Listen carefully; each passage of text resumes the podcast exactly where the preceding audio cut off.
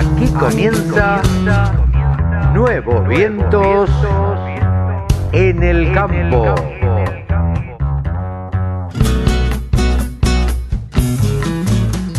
Hola, hola, hola, hola, ¿qué tal? ¿Cómo le va? Buenos días, buenas tardes, buenas noches. ¿Cómo andan mis amigos? Aquí estamos en una edición más de Nuevos Vientos en el Campo, en este Día de la Patria, en este 20 de junio de 2020, todavía en cuarentena. Este Día de la Bandera y cuántos, cuántos feriados nos hemos pasado ya. El otro día leí un chiste que solamente duraba tres días la cuarentena. El Día del Padre, el Día de la Madre y Navidad. Bueno, yo espero que no sea así. Espero que tantos que hemos pasado o han pasado, mejor dicho, los cumpleaños en sus casas, en cuarentena, solos con su familia, sin poder festejar. Bueno, pero tenemos un programa eh, especial, un programa muy lindo, que me gustó mucho hacer como todos los programas. Pero la verdad que este lo disfruté muchísimo. Tiene dos notas muy, muy largas para lo que es la radio. Pero ustedes saben que esto no es un programa tradicional. La radio del campo no es una radio tradicional. Es una radio donde todos tienen voz, donde todo aquel que quiere hablar, lo único que tiene que hacer es comunicarse conmigo. Mi teléfono figura en redes sociales. Pero hoy tenemos un programa donde vamos a tratar de entender varias cosas. Vamos a tratar de, de entender por qué se generan y qué es lo que pasa con la ganadería en las islas. Esto es, vamos a hablar con un integrante de la comisión directiva de la Sociedad Rural de San Pedro. Así que vamos a hablar con Raúl Víctores en primer término y vamos a tratar de entender qué es lo que pasa en esa zona también. Después se nos ocurrió charlar con Javier Lauría, ¿Quién es Javier Lauría? Javier Lauría es uno de los periodistas que se ha especializado en ovinos y que más sabe del tema de ovinos acá en, en la Argentina. Eh, con él vamos a tener una, una charla bastante, bastante extensa, pero les puedo asegurar a cada uno de ustedes que la va a disfrutar muchísimo, porque hablamos de todo, hablamos de lo que sucede, hablamos de lo que nos parece que habría que hacer, hablamos de razas, hablamos de zonas, hablamos de comercialización, hablamos de un montón de cosas y me dio mucho gusto y placer. Después vamos a hablar con Fernando Vilela. Fernando Vilela, saben ustedes que es el director del programa de bioeconomía de la Facultad de Agronomía de la Universidad de Buenos Aires. Él trata de ayudarnos a hacernos entender esta realidad que estamos viviendo y por la que pasa el país.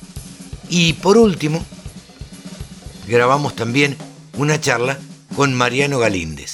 ¿Quién es Mariano Galíndez? Mariano Galíndez es uno de los periodistas que trabaja en Punto Bis, eh, es periodista de Rosario, periodista de investigación, periodista que conozco desde hace mucho tiempo y por el cual tengo un enorme, enorme respeto. Él fue el tema que, eh, él fue la persona que sacó a la luz el tema BLD. Él fue la persona que sacó a la luz el tema Vicentín y vamos a tratar con él, charlando, tratar de entender por qué pasan las cosas que pasan, por qué se llegó hasta esta instancia y de alguna manera tratar de mm, entenderlo, tratar de, de desmenuzarlo. Él tiene mucha, mucha información y muy rica. Así que no le robo más tiempo, porque la verdad que es un programón. Con él charlamos un buen rato también pero les aseguro que les va a quedar clarito, clarito el tema. Y si no, escriben a contacto arroba nuevosvientos.com.ar. Les repito, contacto arroba nuevosvientos.com.ar y nos hacen todas las preguntas que quieran, todas las dudas que, que se les presenten.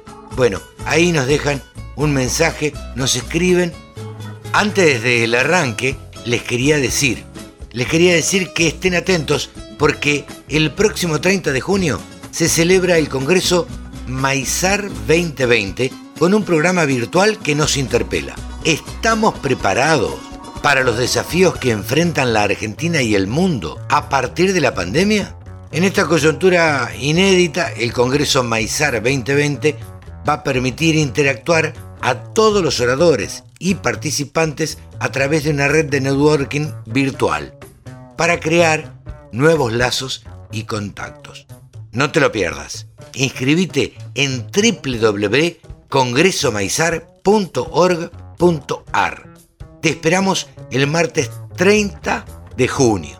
Y dicho esto, arrancamos con todo esta edición de Nuevos Vientos en el Campo, por la radio del campo.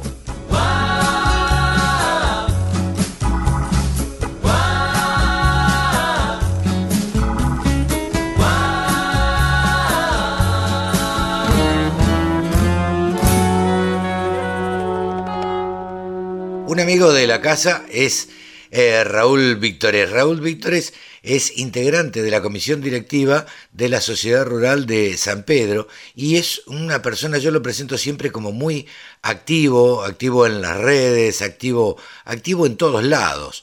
Así que este, queríamos charlar con él nuevamente. ¿Cómo te va, Raúl? Buen día.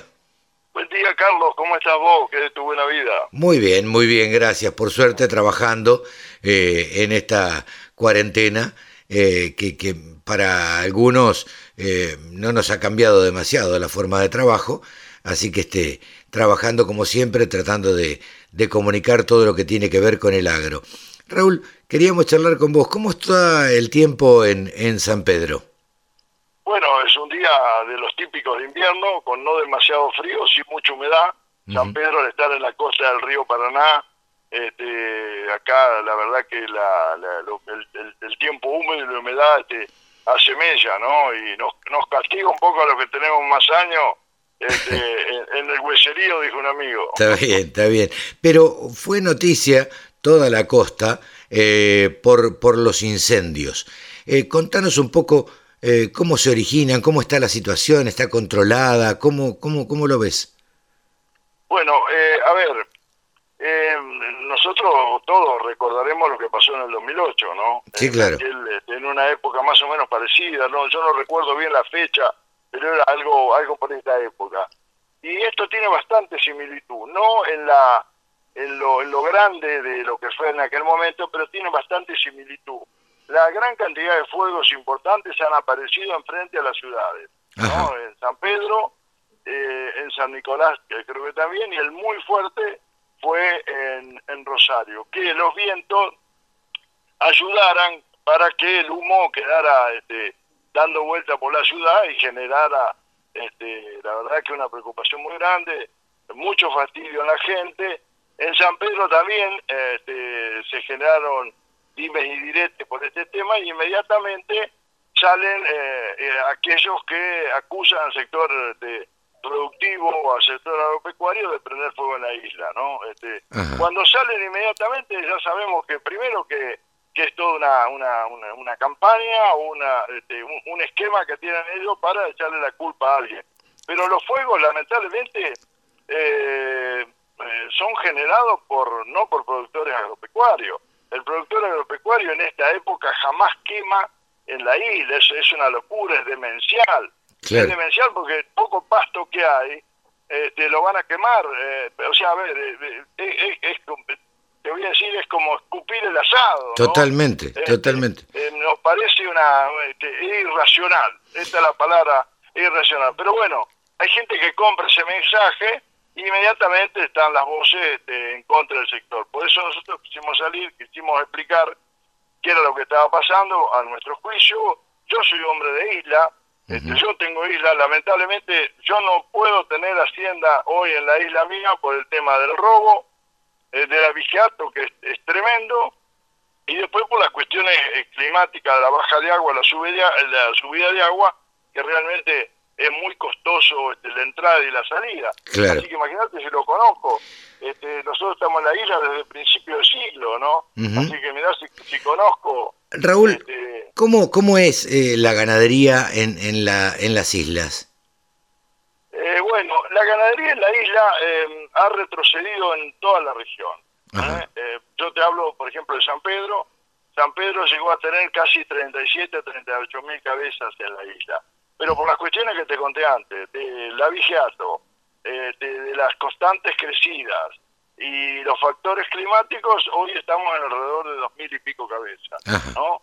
Eso pasa en general, en general en Rosario pasará, o en la zona de Santa Fe, en la zona de Entre Ríos pasa más o menos, ¿no? Pero está, este, se ha venido muy abajo este, los campos de isla y, y, bueno, la gente no está llevando, no, no está llevando los campos. Eh, a ver, eh, quienes conocemos esto, este, la verdad que este, sería extraordinario poder seguir produciendo en la isla, ¿no? Hay un tipo determinado de hacienda, este, pero lamentablemente este, no no se no no se ha podido hacer, no se puede hacer. ¿Cómo se da? A ver, vos me contás que eh, es es difícil trabajar en la isla. Supongo que tenés que eh, atravesar o, llevar todos los animales, eh, criarlos ahí, sacarlos después, o sea, es una ganadería de alguna manera un tanto más costosa. ¿Cómo hacen los ladrones para robar adentro de la isla? Bueno, ¿cómo hace para robar adentro? Son muy hábiles, ¿no? Son, la, mayoría son expertos cazadores, ¿no? Yo te cuento lo que me pasaba a mí. Este, los terneros salían a tomar agua a la costa porque este, años atrás se me había secado la laguna adentro y eso que yo tengo una isla que está totalmente rodeada por agua en el medio del Paraná y el único vecino que tengo es este, el agua, claro. ¿no? Pero si no, no me pueden sacar la hacienda de acá. Con personal en, varias puntas de la isla, a ver, este, eh, conociendo el tema uno trataba de cubrirse, pero la hacienda bajaba en la costa a, este, a tomar agua y había gente que pasaba con, una, con un canobote este, y le, pegaban una manoteada y te levantaban los terneros de la costa. Así nomás, eh, lo, hemos visto nosotros, lo, hemos estado cerca y lo hemos visto, no hemos atinado a poder este, hacer nada porque se iban este, se iban con el ternero arriba de, la canoa. Sí, pero ¿cómo lo hacen? Sí, lo hacen, realmente lo hacen.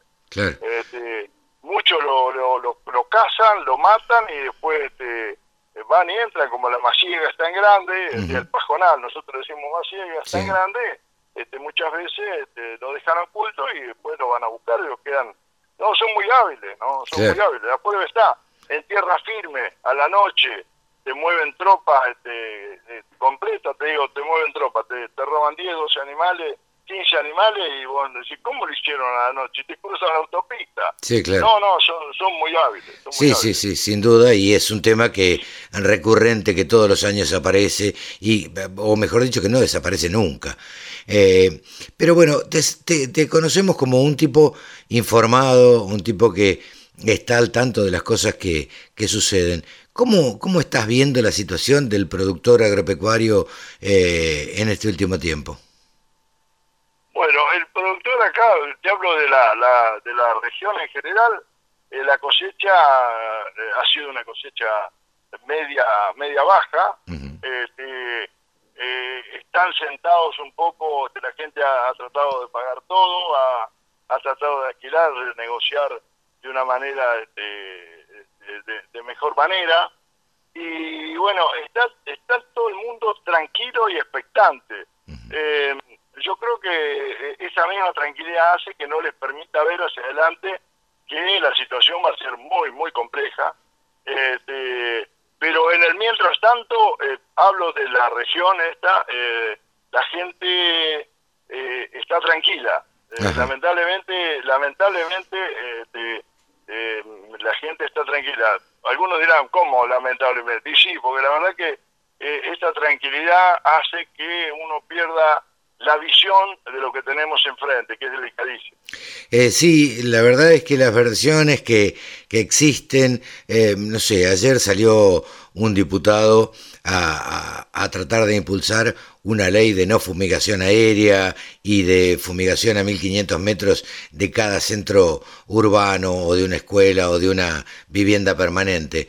Eh, todas estas cosas perjudican la productividad, en definitiva. Pero, pero supuesto, y fíjate vos, con, concatenado al tema de la isla, uno de los argumentos que ponen los ecologistas en, toda la región y en, San Pedro, puntualmente, es que se hace soja en la isla.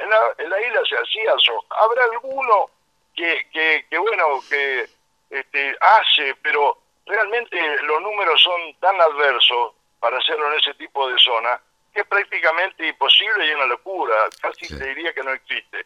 Ahora, eh, hacia, hacia arriba los números son también complejos, ¿no?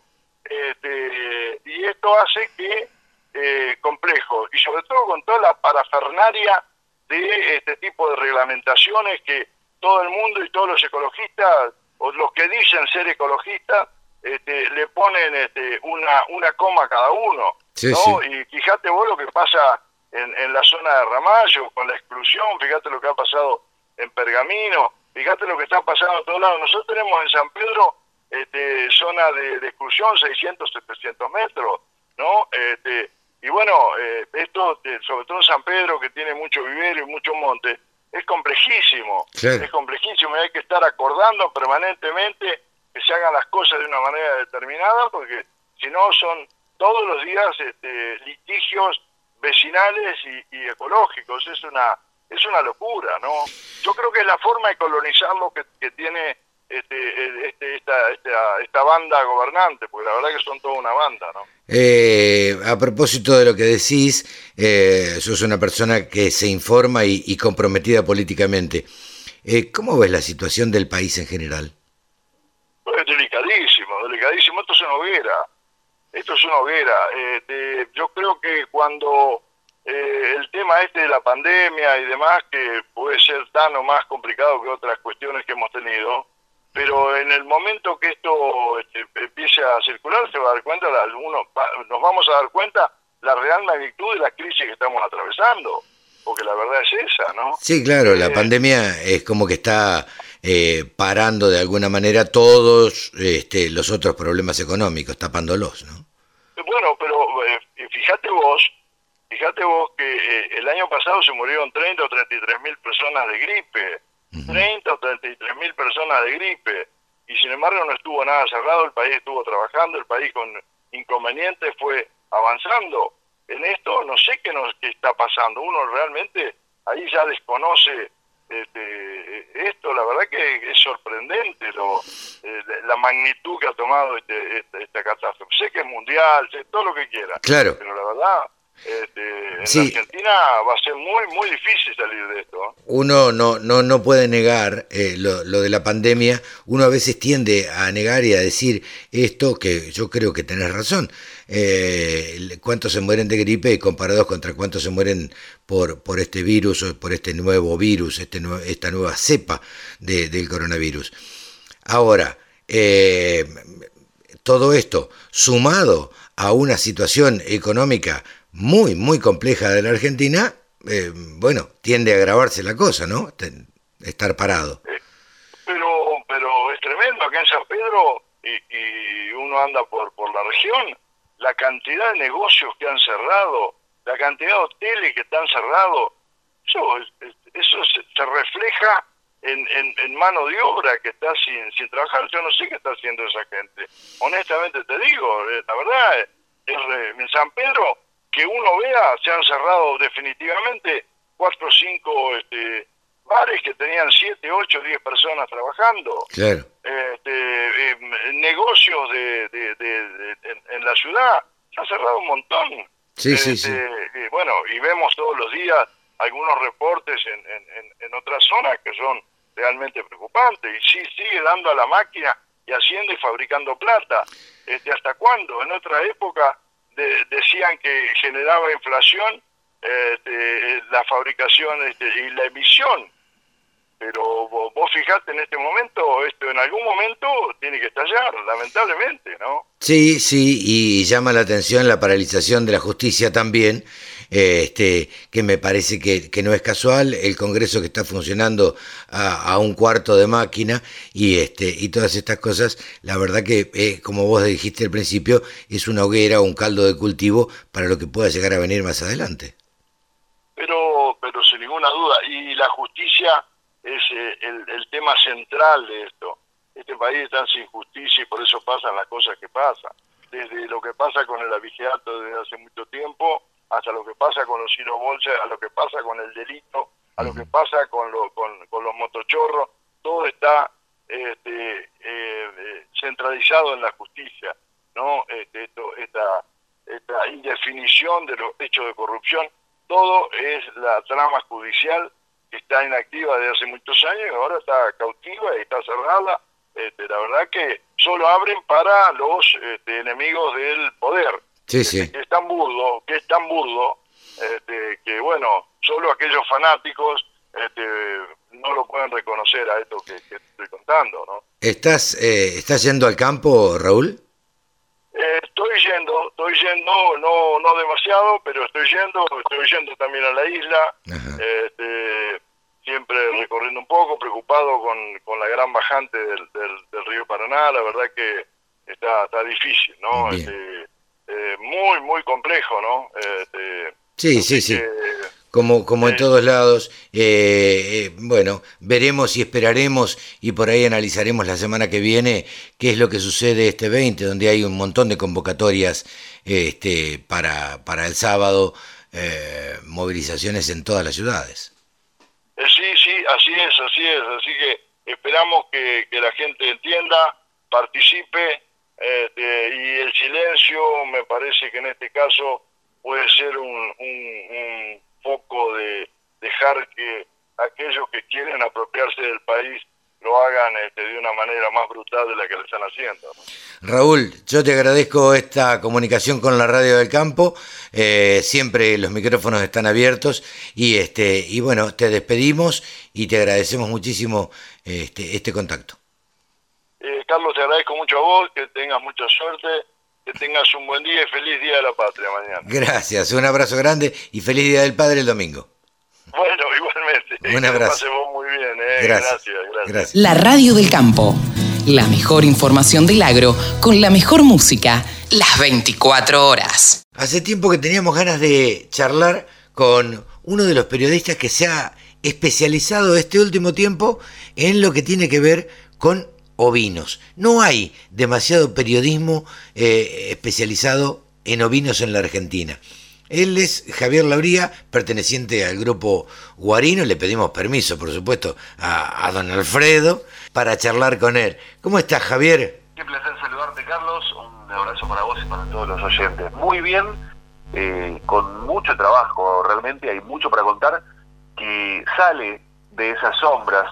Me refiero al sector ovino que que de a poco nos vamos enterando más noticias, hay más difusión, eh, y eso tiene que ver con, la labor de muchos, de muchos que están eh, propiciando esa posibilidad. Totalmente. Eh, creo que, que hay, hay un sector del gobierno que está tratando de que esto así suceda y que la ganadería ovina tome una relevancia que no tenía o que no ha tenido hasta ahora este, y que esperemos que, que bueno, eh, que, la tomen, ¿cierto? Está el sector que, corresponde a la Dirección de Ovinos, Camelías y Caprinos, que es eh, que corresponde justamente, trabaja eh, con la Subsecretaría de Ganadería de la Nación, que trabaja con la ley ovina. La ley ovina tiene, está próxima a cumplir 20 años y tiene una renovación interesante en cuanto a, a los números, porque se armó en 2001 abril del 2001, con un presupuesto de 20 millones de pesos, que en ese momento eran 20 millones de dólares. Claro. Hoy el presupuesto es 80 millones de pesos anuales más los reingresos o lo que va recuperando del tipo de... Eh, estoy tratando de recordar la palabra, pero son préstamos básicamente. Sí, sí, ANR debe ser. Aportes reintegrables y no reintegrables. Es decir, este año hay un presupuesto de 220 millones que son 140 del recupero más los 80 que, hay, como para hablar de números redondos.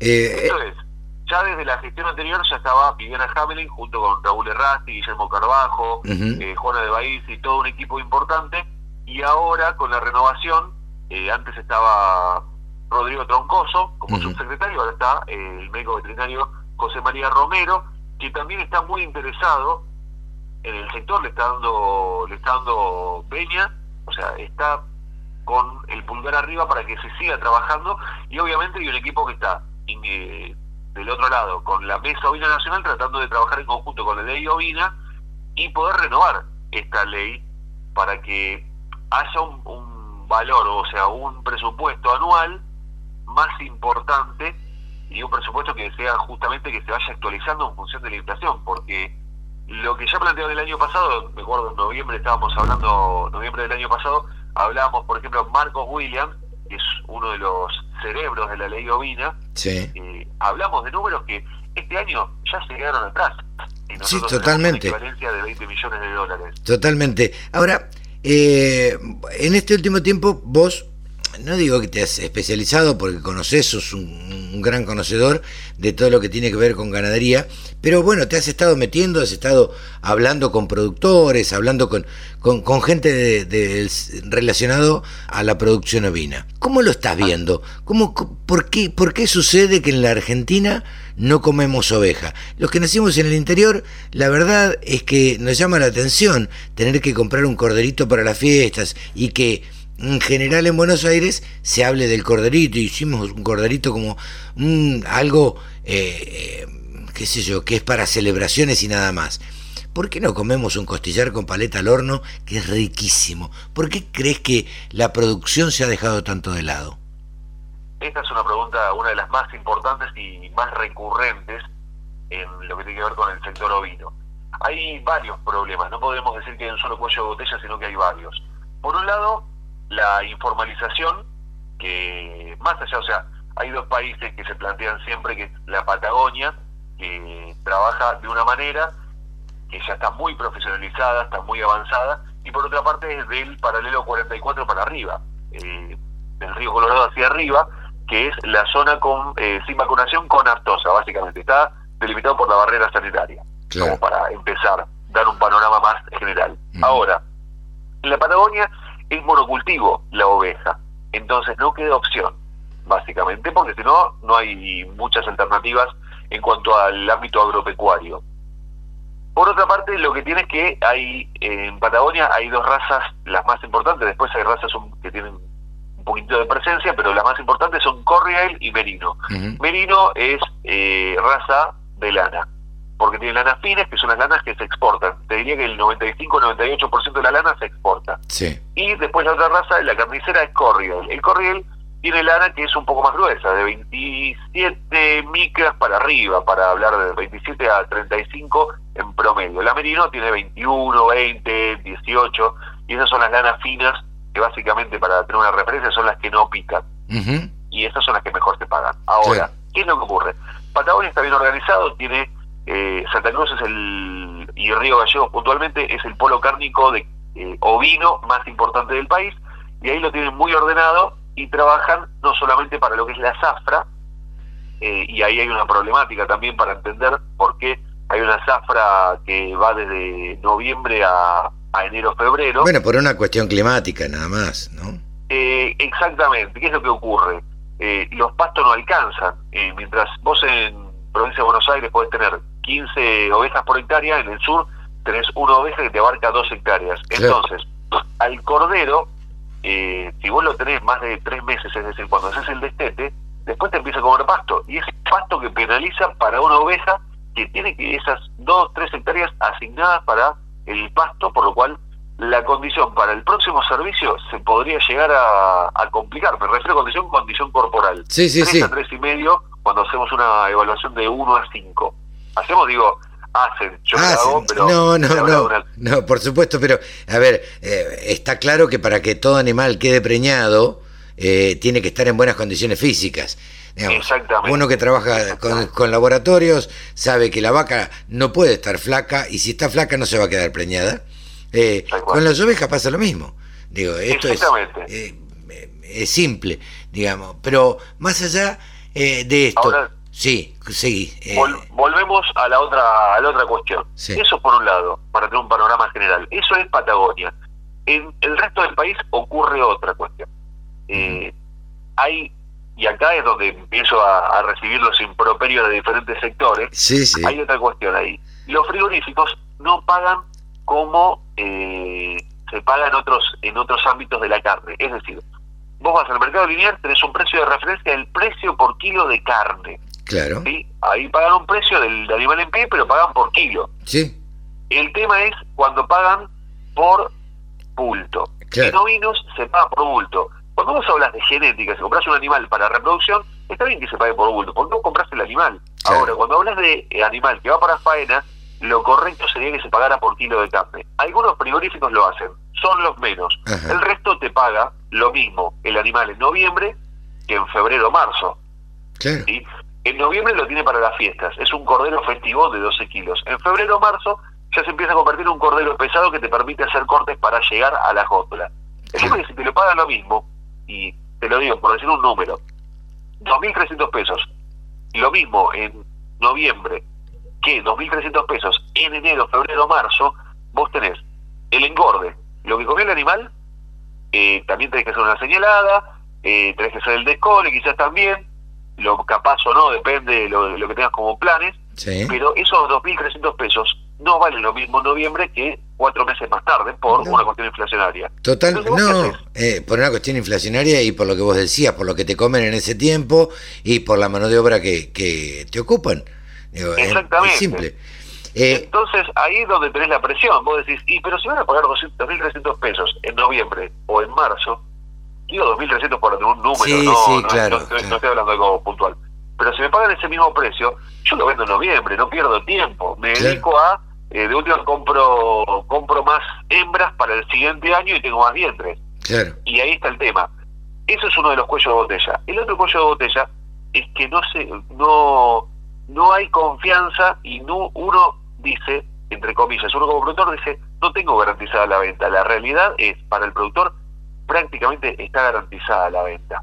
O sea, te lo digo así, porque la demanda va a estar si está la oferta, pero no hay oferta. No, claro. No hay posibilidades. Vos decís, y yo me como un corderito. Ahora, eh, vos podés preguntarle a muchísima gente, alejémonos de la persona que tiene cerca la tranquera, donde va, aplaude y le, venden el cordero que fue faenado bajo el árbol o de manera informal para ser un poco más prolijo. Sí. Eh, no, ahí compras el cordero, pero no está la pieza. Cuando vos empezás, pasás una barrera de los 15, 17 kilos de cordero limpio, ya podés empezar a hacer cortes. Ese cordero ya es, o sea, se desteta aproximadamente en 25 kilos aproximado, porque hay razas que eh, tienen un mejor rinde hasta que se faena durante los primeros tres meses, crece mejor el cordero, una Hampshire. Eh, te ves animales que tienen mejor eh, proyección cuando son corderos pesados y menos, o sea, se engrasa menos. Cada raza tiene sus particularidades en cuanto a, en cuanto a la parte carnicera. El problema es que no se vende tanto y no, no tienen la seguridad eh, interna, porque la realidad es esa, o sea, te lo garantizo que se vende de manera formal y llega y se hacen los cortes y vos tenés la bandeja de un kilo, más la compras y la pones en el freezer. Totalmente. la mayoría no tiene un freezer que le entre un cordero o medio cordero, pero mm. sí eh, un kilo de chuletas, un kilo de, de churrascos de cordero, un rack francés, eh, las, o sea, el costillar, un costillar de cordero de dos kilos y medio lo metes en el freezer tranquilamente. Pero sin duda, hasta un costillar con paleta, como digo yo, que es lo que comíamos en el campo. Totalmente. Pero, digo, eh, ¿existen razas carniceras específicamente? ¿Se están criando en la provincia de Buenos Aires, en Corrientes? Eh, o, solamente eh, conocemos o se explota en la Argentina la oveja para la lana? No, existen razas carniceras. En Argentina hay eh, Hampshire, Texel, por ejemplo, para nombrarte, Corriel, son carniceras. La lana eh, no es no está bien paga hoy día, por lo cual se, se enfocan en eso. En algunos lugares, lamentablemente, eh, si la lana es muy gruesa, una Hampshire tiene, o una Romney, eh, a pesar de que tiene lana, es muy gruesa y no tiene gran valor comercial. Y en algunos, en algunos lugares ocurre que esquilan y no cubren los costos del, del esquilador o le pagan una parte y llévate la lana, sacámela de acá porque la verdad que no me sirve, por lo que me pagan y quiero tenerla. Totalmente. Y hasta la prenden fuego, lamentablemente. Lamenta sí, sí. Eh, vos es que, vos sabés que yo tengo unos cuantos años, sabés que nací en el campo. Eh, mi viejo era fanático de las ovejas, este, siempre le gustaba estar, este, pero con una raza eh, a los golpes, ¿viste? Una Lincoln, este, más o menos. Estaba tratando siempre de mejorar la raza. Pero yo me crié esquilando. Digamos, en noviembre había que esquilar y se esquilaba. Y, se contrataba a, los esquiladores y uno de chiquitito y de purrete andaba dando vueltas por ahí. Eh, se llegaban a juntar dos campañas de lana, porque no había precios. Te estoy hablando del año 70, 75. Claro, no había precios. Entonces, quedaba en el galpón una campaña de lana, tampoco eran tantas ovejas, no eran 300 ovejas, pero quedaban los vellones de lana apilados hasta el año que viene, y el año que viene, al año siguiente, se volvía a esquilar, se volvía a juntar y por ahí había un precio más o menos y bueno, y se compraba, iba este, el turco de la zona que compraba y te decía, bueno, al barrer te doy tanto. te compraba todo lo que había, como estaba, y este, y, la verdad que la lana nunca fue un gran, gran negocio en los últimos años, por lo menos. Tal cual, eh, la lana gruesa no, no está bien cotizada, a pesar de que se utilizan, ¿eh? O sea, uno quizás no se da cuenta, pero cuando vas a pintar una pared, mm. el rodillo es de lana. Es de lana, sí. Es de lana Romney, muy probablemente. Sí, sí. Eh, cuando hablas de aislantes, la lana es muy buena aislante, es ignífuga, o sea, se cuesta que se prenda fuego, entonces se utiliza en muchas cosas más. Eh, se puede utilizar en tapizado, de hecho, algunas lanas las usan para tapizados de, autos y inclusive de avión, ah, ignífuga y, por las cualidades, por la, resistencia a la tracción y demás, se utiliza y no necesita que sea una lana eh, fina como una merino. Mira vos. Este, ahora, volviendo, volviendo a tu pregunta anterior, hay un par de razas que están teniendo cada vez mayor auge en nuestro país, que son razas deslanadas, básicamente. Esas son Dorper y su variante White Dorper y la Santa Inés. La Santa Inés se abrió en noviembre el registro en la sociedad rural para el pedigree. Por primera vez, o sea, los primeros animales los abrió la familia Tafarel de la, la cabaña El Luchador y a partir de ese momento está el libro de la raza Santa Inés. Dorper ya hace un tiempo que está que está en este país, todavía no hay, una, no hay una asociación, la están tratando de armar de a poco, y al respecto tengo una noticia sobre Dorper. A ver. Hace algún tiempo Pablo Soracio junto con otros caballeros fueron a Paraguay, que Paraguay tiene muy buena genética porque en su momento pudo traer desde Sudáfrica, eh, tiene muy buena genética Dorper, y fueron a ver varias cabañas y compraron a un par de cabañas, compraron 43 ejemplares machos y hembras, mayoría puro de pedigree.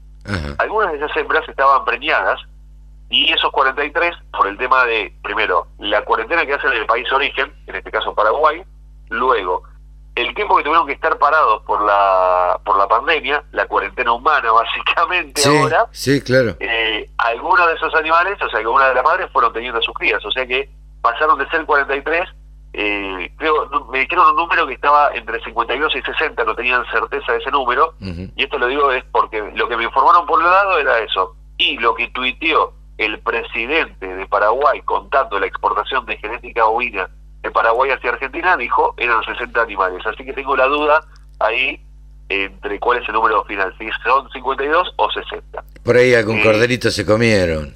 Y capaz que sí. La cosa, igual comer su cordero puro de pedigrí hay que, es, es un lujo. Es, la cosa es que están ahora haciendo haciendo la cuarentena en Corrientes y en cuanto se, se termine ya van a diferentes lugares. Esto es Córdoba, Santa Fe, eh, provincia de Buenos Aires y La Pampa. Son cuatro destinos donde van a llegar esos animales Dorper. La Dorper es una raza muy interesante que todavía no, no terminó de expresar su potencial en Argentina. O sea, están viendo por qué. Porque una cosa es, y esto es general para muchas razas, una cosa es en un clima, un tipo de vegetación y cómo es todo el contexto. Claro. Otra cosa es, o sea, en el origen, y otra cosa es acá en Argentina. Hay, hay cabañas como, o sea, cabaña del Impenetrable, para nombrar una que es emblemática de Dorper, que tiene ya hace varios años y va mejorando la genética. De a poco van mejorando varios. Eh, Pablo Sonacio ya ha venido con Dorper y sigue incorporando ejemplares para armar un buen núcleo y poder vender esa genética también. Lo mismo con las Santines, la familia Tafarel, padre e hijo Sergio y Sergio, o Chino Tafarel, que es el eh, el coordinador de la unidad ejecutora provincial, o mejor dicho, ley ovina de Santa Fe. O sea, están todos involucrados. Esa raza, esas dos razas tienen mucha carne y al ser deslanadas no tenés el tema de la esquila. O sea, nacen con un poquito de lana y después la lana se cae sola o hacen una mini esquila y ya está, tema resuelto, y se dedican a la carne puramente. Sí, sí, sí, es oveja para carne nada más. Exactamente. Después puedes hacer cruzas. Otra cosa que, se está utilizando cada vez más y que lo toman de los porcinos son las cruzas terminales. ¿Qué, no se enfocan? Porque vos querés carne, vos querés carne, no querés una carne, o sea, no, no todos están buscando la carne certificada de tal raza. Hay una certificación, hay una etiqueta de, de cara negra, que directamente es, es este no me acuerdo el nombre, nombre completo, pero es eh, Cordero Cara Negra, si no me equivoco, es la etiqueta de certificación de todo lo que tiene que ver con Hampshire y sus cruzas. Es decir, si vos tenés una madre pampinta, un macho Hampshire, también puede ser certificado como etiqueta cara negra. Eh, básicamente se está trabajando también por ese lado y Hampshire, ahí hay otra noticia, te tiro otro, otro dato de noticia muy reciente, es que la Asociación Hampshire Down Argentina, liderada o eh, su presidente Fernando Sáenz Valiente, junto con Lucio Brandi, eh, Dolores Brandi y Pablo Soracio, que también intervino en esta gestión, iniciaron hace dos años una gestión para eh, permitir la, la importación de lo que es semen y embriones desde Gran Bretaña. Ah, mira vos. muy importante para traer genética. Semen y embriones, porque estaba cerrado por el tema del scrappy en Inglaterra o Reino Unido o Gran Bretaña, estaba cerrado como también se complica traer genética desde Brasil por el scrappy. Que el scrappy básicamente, para decirlo de una forma, es como la vaca loca pero no oveja. Claro. Y ahora, a partir de este hito, se va a poder empezar a traer genética desde Gran Bretaña.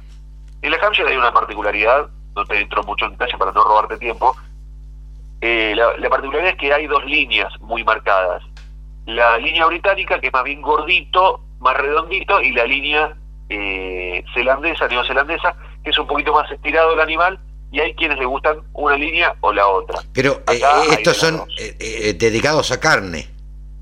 Sí, es una raza, es una raza, es doble propósito porque tiene lana, pero es, muchos hablan de que la, es la raza más, más importante en cuanto a carne, o sea, y quieren reforzarla más todavía trayendo genética nueva. Mira vos, te has convertido en, en, un tipo absolutamente especialista en ovinos. Me, realmente... falta aprender mucho, me falta mucho. Bueno, como todo, como todo, pero despacito, pero la verdad que nos has dado una clase magistral de lo, de lo que está ocurriendo este, en, en la Argentina y de lo que y nos has tirado varias noticias, casi primicias, te diría. Eh, eh, básicamente, ¿por qué crees que Doña Rosa no adopta la carne eh, para, para la cocina? Porque no la encuentra en la carnicería. Me sospechaba esa respuesta, creo que es la misma que yo hubiera dado, pero ¿no crees que debiera de parte del Estado hacerse eh, una campaña de difusión. Eh, sería, sería fundamental hacer una campaña de difusión, enseñarle, porque eh, así como el cerdo combina muy bien con comidas agridulces, no es lo mismo maridar un, una carne de vaca que quizás le acompaña muy bien el Malbec. para lo vino hay otros vinos que quizás pueden ir un poquito mejor o algún otro, alguna otra cepa que puede ir un poquito mejor. Yo he probado con Syrah, he probado con Cabernet, queda muy bien.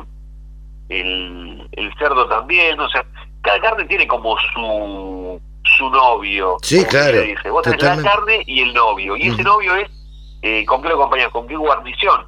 La carne la carne ovina queda muy bien con una salsa de barbacoa, algo basado en tomate, algo medio agridulce. La carne porcina queda muy bien con la manzana, queda muy bien con la mostaza. O sea, cada, cada carne tiene como su novio. Y si vos le mostrás que no hay complicaciones, porque también hay un mito, un mito que la verdad que le pega muy mal a la carne ovina, y me parece que es erróneo, que dicen que la carne ovina es muy fuerte. Eso también depende mucho de la zona. En los otros días estaba hablando con, con un ingeniero zootecnista que trabaja mucho en lo que es mejorar la calidad de la carne a partir de la alimentación del animal. Claro. Eh, así como uno puede agarrar, eh, hacer que se engrase más o menos según cómo trabaja el ciclo de recría y el engorde final, puede trabajar para que sea que tenga otro sabor, una mejor terneza durante los últimos 30 días, una alimentación eh, con un tipo de pastura u otra y va trabajando esos aspectos. La carne ovina, Doña Rosa, ¿quiere comer carne ovino? Y si no la tiene en la, en la góndola, no la va a comer, no se va a animar a llevarse una bandejita de un kilo, o aunque sea, como pasa muchas veces en algunas carnicerías, que vos tenés milanesa de pollo, milanesa de carne vacuna y milanesa de cerdo, o de jamón, básicamente. Sí. Hasta que no tengas esa oferta, no va a estar. Y eso hay que convencerse. El que haga cordero pesado lo tiene vendido. Te lo firmo hoy y te lo digo, o sea, y dentro de seis meses charlamos de vuelta. El que haga cordero pesado lo tiene vendido. Hay otro problema más ahí, que es la distancia con los frigoríficos. Entonces es casi monopólica la acción del frigorífico. Porque te dice, yo te pago este precio. Si te gusta bien, si no, Claro. Hasta luego, pega la vuelta. Claro, y vos tenés uno, el siguiente lo tenés a 600 kilómetros, y a menos que llenes una jaula con 300 corderos o 300 animales, no no te no te rinde porque el flete lo, lo pagas vos, a vos te pagan ese valor en puerta de frigorífico. Sí, claro. Te pagan 150, 200, depende del animal, depende de la categoría del animal, en puerta de frigorífico. Y, o sea, y, y con suerte te pagan precio por kilo. ¿Crees que veremos en dos, tres, cuatro años este, que podremos ir a la carnicería de la esquina eh, y, pedir milanesas de, eh, de cordero? Es fundamental y esta respuesta es, es, un poco compleja porque más que creerlo es lo que quiero, es un deseo más que un sí, claro. Es fundamental eh, trabajar en forma mancomunada y que el Estado en esta ocasión haga un esfuerzo importante por estimular, por buscar todas las maneras de difundir no solamente el consumo, sino la forma de consumo y tratar de poner reglas claras de juego a la hora de trabajar con frigoríficos y otro tipo de establecimientos y matarifes. ¿Por qué? Y esto te lo hago, trato de ser lo más redondo posible. Vos, si le prestás dinero a un frigorífico, sea un aporte eh, reintegrable o no reintegrable, ese frigorífico tendría que eh, ser más condescendiente con las necesidades del Estado. Y me refiero a Estado, no gobierno. Sí, sí, sí, Estado, Estado. Porque la, ley la ley ovina es una ley eh, de Estado, no una ley de gobierno. Es una política de Estado. Entonces, si vos, yo te presto plata, vos frigorífico, yo te presto plata, lo mínimo que, que podrías hacer vos es agarrar y cumplir con algunas reglas de juego. ¿Cuáles? Paga por por, eh, por precio por kilo, no, no me pagues por bulto. Trata de eh, mantener una estandarización. Vos mirás, el mercado lineal es un mercado de referencia, es un mercado formador de precios. Sí, sí, sí. Parte de lo que hacemos, lo que informamos es tratar de informar precios de carne ovina. ¿Para qué? Para darle al productor una herramienta que aunque sea pueda pelear un poquito más el número o asociarse. Ese es otro de los temas que, pero es un poco más largo, el tema del asociativismo, para tratar de trabajar y pelear un precio en conjunto y no yo que tengo 40 animales mi vecino tiene otros 40, son 80, no es nada. Pero si yo te lleno una jaula y te doy cierta regularidad, ahí estamos cumpliendo con, otro de los pasos que se deberían de empezar a, a trabajar para poder llevar la carne ovina a la bandeja y a la casa de cada una de las personas que está escuchando. ¿Crees que en la Argentina, si se decidiera y si Doña Rosa empezara a, a cocinar todos los días, este, todos los días es una manera de decir, eh, habitualmente por lo menos carne de cordero o carne ovina, ¿crees que habría suficiente stock para abastecer?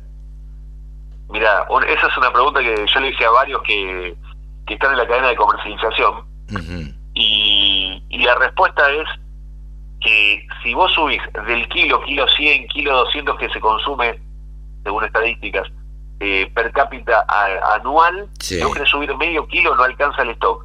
¿Pero ah, por qué? O sea, la respuesta te la, te la cierran ahí, y yo te la voy a complementar esa respuesta. Hay 15 millones de cabezas en promedio dando vueltas.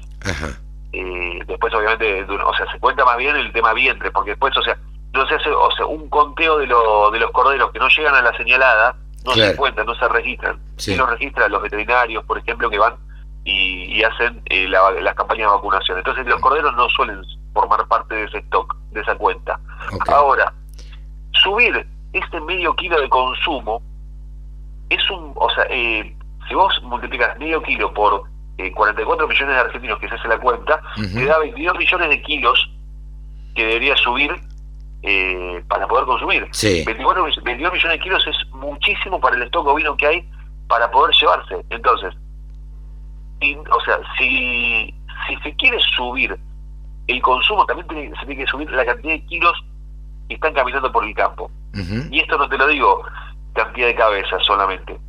En Uruguay hace rato que se hace cordero pesado. O sea, lo más caro de todo, y esto es, es, es ABC, lo más caro de todo es llegar a tener el cordero. Una vez que eh, lo tenés ya caminando, meterle 5 kilos más no te cuesta nada. Si hiciste el esfuerzo económico, porque vamos a mirar el negocio. Sí, sí, sí, claro. Entonces, el esfuerzo económico para tener un cordero, metele 5 o 10 kilos más.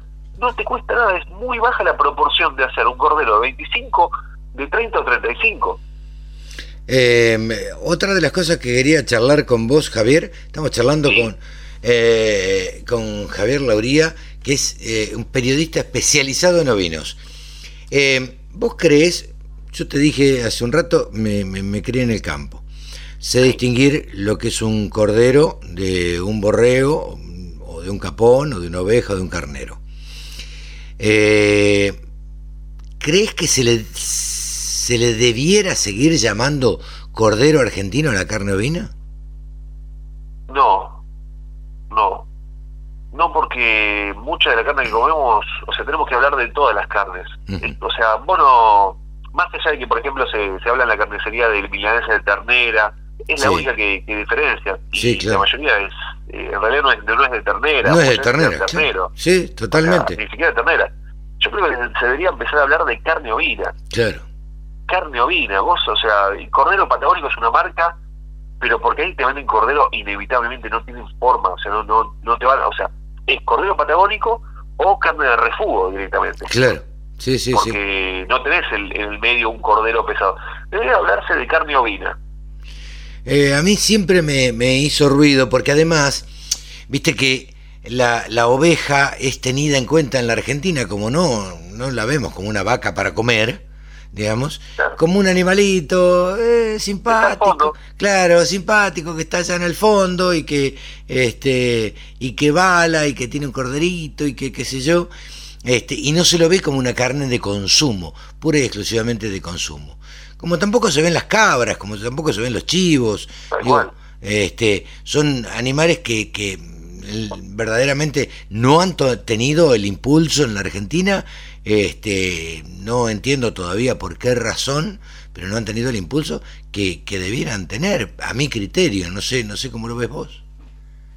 Mira, cuando se descubra realmente cuál es el negocio, o sea, cuál es el negocio de los ovinos, porque mm. uno muchas veces dice, el ovino necesita un arraigo eh, de mayor gente trabajando en el campo, y también tenés muchas amenazas, depende de la zona donde te instalás, con el emprendimiento tenés muchas amenazas que eh, por los depredadores, sí, sí. tenés pumas, en algunas zonas tenés perros, tenés cabalí.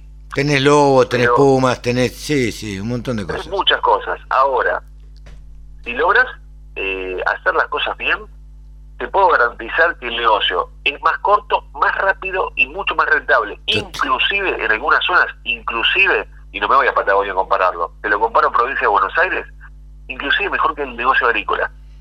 Mira vos, repetime esto. A ver, es, muy interesante lo que estás diciendo. No, no, está bien. Es muy larga y es contundente. Pero básicamente yo te lo, te, lo, te lo cuento de la siguiente manera. Sí. O sea, vamos a compararlo con la vaca. Sí. La vaca, hasta que, o sea, tiene nueve meses de gestación y hasta que ese ternero está rondando los 300 kilos para ser faenado por ley, recordemos que los, los terneros o novicitos, ahora como se les llama en el mercado de líneas, según lo que se estableció, el novillito liviano de 300 kilos para arriba eh, lleva dos años y medio, tres años para llevarlo A, 300 de, kilos. De punta a punta, desde la preñez hasta que se faena un ternero, son tres años. Exactamente. Ahora, desde que desde la preñez de una oveja, cinco meses de gestación, son o sea, 152 días eh, en promedio, 150, cinco meses hasta que lo, que, o sea, lo que hacen hoy día el cordero lechal de tres meses recién destetado, son ocho meses. Ocho meses. Por ahí que lo engordás, le metes tres, cuatro meses más de engorde, un año. Claro. Un año y tenés un cordero pesado de 45 kilos que te rinde 20, 22 en el gancho, o sea, limpio. Sí, sí. Y vos, o sea, en un año tenés ese, ese cordero y te puedo asegurar que aparte, si vos comparas la cantidad de animales que puedes tener en una hectárea, Mientras, eh, digo provincia de Buenos Aires, como puede ser Entre Ríos eh, o Corrientes. Córdoba, sí. claro, vos buscas un, lugar donde te rinda, tenés una vaca en una hectárea versus 15 eh, ovinos. Un bovino versus 15 ovinos. Sí, sí, sí, Multiplica esos 15 por 40 kilos, te da 600 kilos caminando versus un animal de 300 kilos. Ya tenés el doble. claro. ¿Sí? El doble en un tercio del tiempo. Eh, sí, sí, es increíble que, que no se haya... Digo, en épocas donde donde lo que los productores agropecuarios miran es la plata, es el rendimiento. Totalmente. Porque lo tienen como negocio. Convengamos que eh, nadie cría ni vacas ni ovejas, ni, ni, ni siembra soja, porque le gusta la ecología o porque le gustan los animales, digamos. Esto es un negocio como, como cualquiera. Esta era la charla que manteníamos con Javier Lauría, uno de los periodistas especializados en la Argentina en ovinos. Javier Lauría, perteneciente al grupo Guarino. www.laradiodelcampo.com La radio que te acompaña a las 24 horas. Estamos en comunicación con Fernando Vilela, eh, integrante. Exactamente cuál es el cargo que ocupa Fernando Vilela dentro hoy de la Facultad de Agronomía de la Universidad de Buenos Aires. ¿Cómo está Fernando?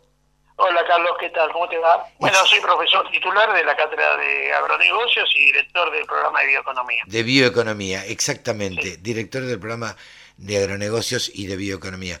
Eh, Fernando, eh, ayúdanos a entender hacia dónde vamos en este país complicado, en esta situación complicada que estamos.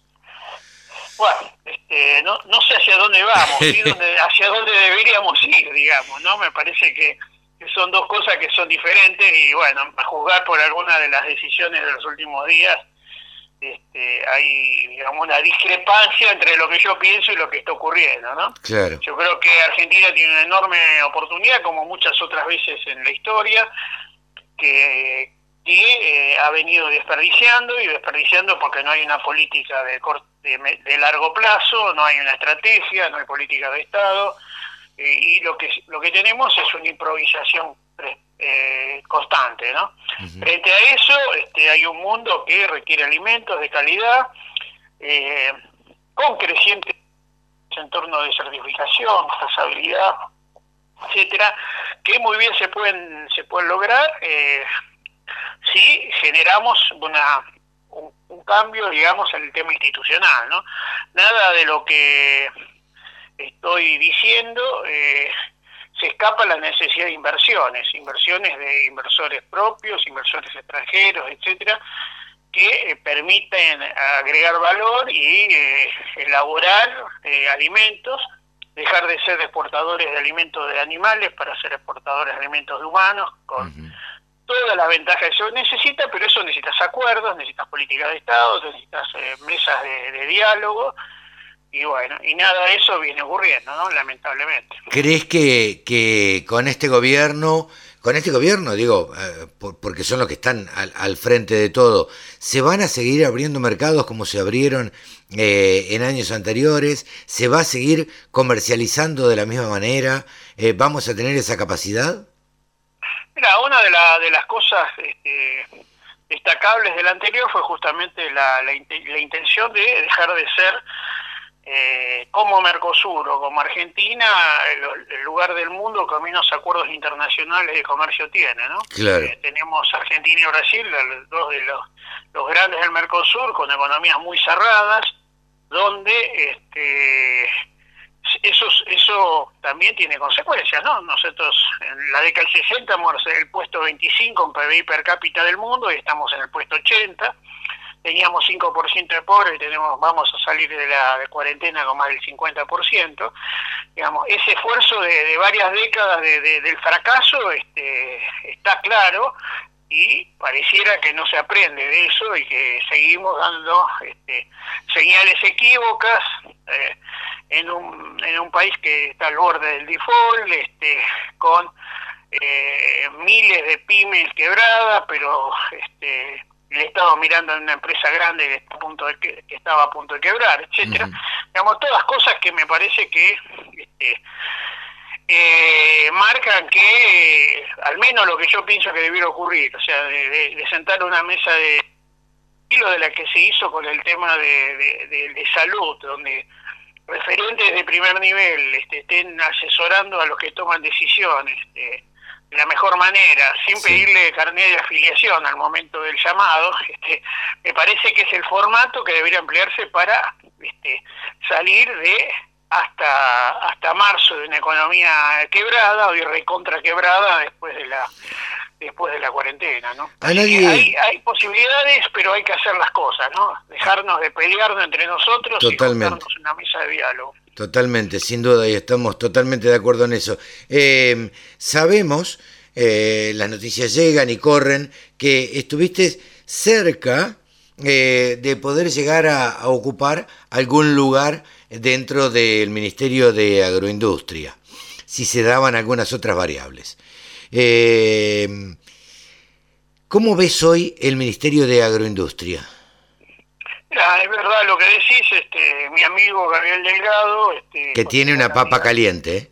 Que tiene una papa caliente, este, exactamente, pero no voy a negar mi amistad con él. Eh, eh, la, me había ofrecido hacerme cargo de toda el área de bioeconomía si este, él llegaba a ser ministro y, este, y había aceptado, esta es la verdad. La cuestión es que el, el, formato tenía que ver con eh, reconfigurar y utilizar la bioeconomía como un proyecto de desarrollo del interior, este, un proyecto de involucra agregar conocimiento a la biomasa, este, generar estrategias que permitan este, hacer de, de, Argentina un lugar donde se prueben las tecnologías más modernas, etcétera, etcétera. Esa era la propuesta y había aceptado, a pesar de que, bueno, está claro que yo no, no eh, no, no, no, estoy muy afín a, las ideas eh, generales del actual gobierno. ¿no? Sin embargo, este, bueno, ese, eh, me parecía que, era una instancia que valía la pena y que, era importante, ¿no es cierto? Entonces, bueno,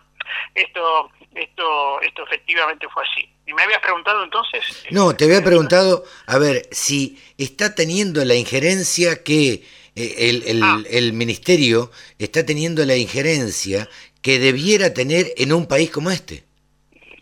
Bueno, da la impresión de que no mucho, ¿no? El mm. propio ministro acaba de decir que no fue consultado para algo que, es trascendente para el área, ¿no? Este, eh, bueno, lamentablemente, eh, ojalá esto se modifique, va en la línea de las cosas que decía antes, ¿no? De lo que debería hacer si no se hace, ¿no? Claro. Este, es un ministerio eh, importante, genera dos tercios de, la, de las divisas, está vinculado a, toda la economía del interior, con lo cual este, me parece que es un jugador relevante que eh, espero que eh, tome la, la, relevancia que, eh, que merece.